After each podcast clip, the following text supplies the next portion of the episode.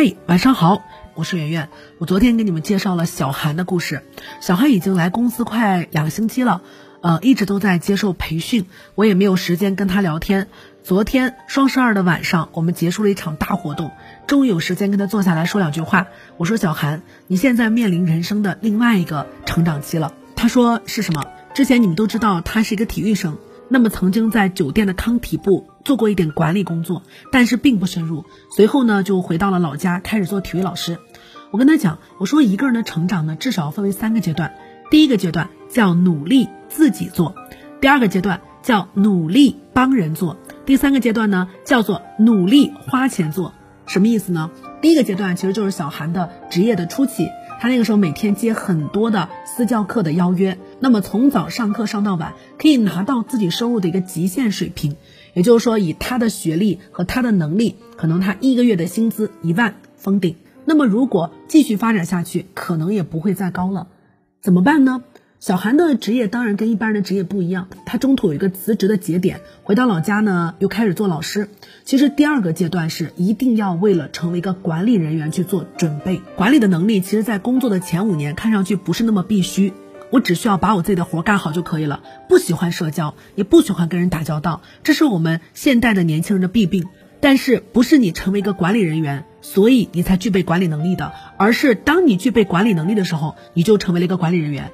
在工作过程当中呢，第一可以经常去帮助他人，帮助他人工作，不仅是可以团结好同事关系，更重要的是能够训练自己对一个组织的控制能力。这是最简单的管理，就是横向去帮助他人。那么再往上一层呢，你能够做到分配工作。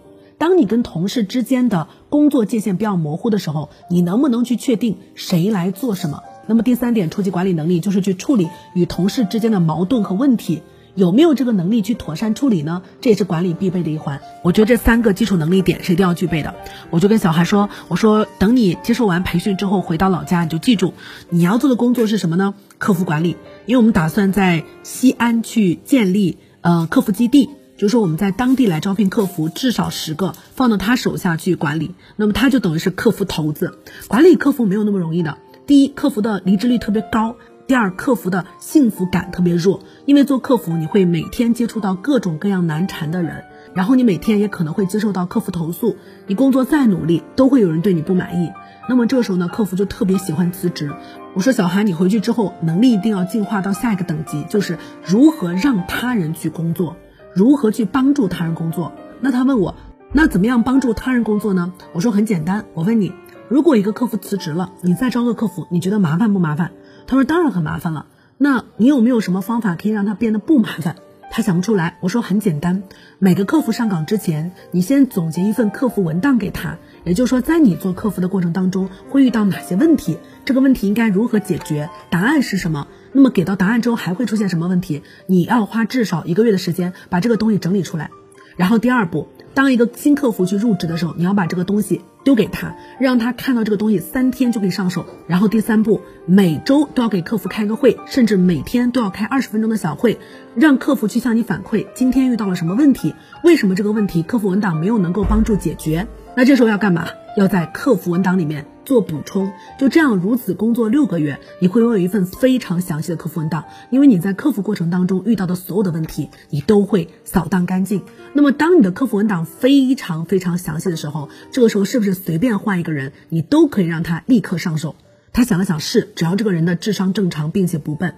我说 OK，这就是你做客服管理工作的第一份职责，就是一定要去创造。工作的规则，这工作规则适用于所有的人。我告诉他一个道理，就是在某些基础岗位上，千万不要相信人的能力，不是因为人没有能力，而是因为人的波动性太大了。不管是离职率还是人的心情，尤其做客服，我今天心情不好，我还要想着怎么样去回复一个难缠的客户，是不是很容易出岔子？当然是。那么这种应该怎么做呢？只要你给了客服机械反应的答案，那么客服把这个答案丢过去，他只需要两秒钟。那这个时候是不是就会降低他发脾气的概率？因为他不用想怎么回应。小韩说是，我说你把这一个工作做好，你已经是个八十分的管理人员了。那么接下来做管理的第二个重要的任务就是去奖励，每周开一个小会。那开小会的时候，总有客服他的评分是高的。那么第二个工作呢？第二个工作就是建立标准，你一定要明确的告诉跟你一起工作的人。到底他们的工作是好还是坏，什么作为标准最合适？客服工作标准呢只有一个，叫做满意率。你可以去后台发起用户对于客服的评价，那么这个时候会有两个数据，对不对？第一，有没有用户愿意帮你去评分？第二，就是评分是高还是低？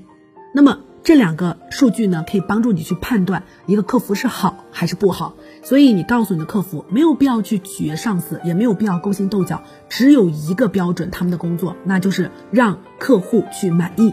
那么这个标准横在那里，大家都知道应该往什么方向努力。你只需要带领你的客服团队去思考，我做什么可以让这个满意率更高就可以了。那么这个标准如果不合适怎么办？不合适再调整。你总要找到那一个标准。最忌讳的是跟你一起干的人根本就不知道什么是好。你不开心骂他们，开心哄他们，但是从来没有去指导过他们往什么方向去前进。然后这就是做客服管理工作的第二个要点。最后一个要点是什么？是奖励。一个人如果工作只剩下了钱，也是挺难受、挺无聊、挺无趣的。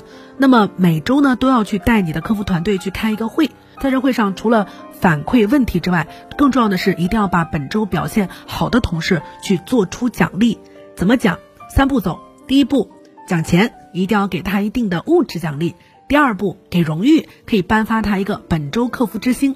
第三步。讲感觉，什么叫讲感觉？你可以让他去跟周围的所有的客服同事去分享，他为什么可以做的这么好。这三个步骤呢，可以让一个同事的工作更加的有意义和有成就感。成就感和钱缺一不可，这就是一个好工作的标准。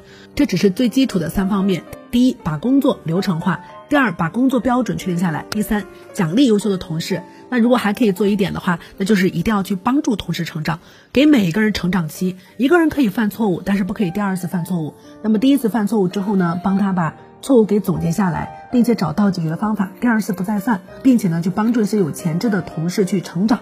不能光讲优不补差。呃，虽然说公司是一个充满了利益的地方，但是如果一个人一旦成绩差就立刻被淘汰，对于我们这样的小公司来说是非常的伤感情的。以上呢就是我跟他来分享的一些成为一个初级管理者比较重要的一些点。我觉得把这些点做到，就几乎是一个合格的初级管理者了。我觉得人到三十岁的时候会有一个门槛，这个门槛是要么你就停在技术岗位上，要么你就升到管理岗位上。那么在管理岗位上也有一个门槛，四十多岁的时候，要么你已经不匹配你的工作的价值了，会被淘汰，回到技术岗位上；要么就出来干。或者升为更高的一个公司的灵魂人物了。人生呢，成长就处处是这样，每个门槛其实都是机会，每个机会其实也是门槛。往上走的人越来越少。我跟小韩说，三十岁之后，不管我们是成为了管理岗，还是成为了 CEO，拒绝平庸，始终成长，这才是我们唯一要走的路。晚安。更多文章可以关注我们的公号“逆流而上”，刘就是刘媛媛的刘。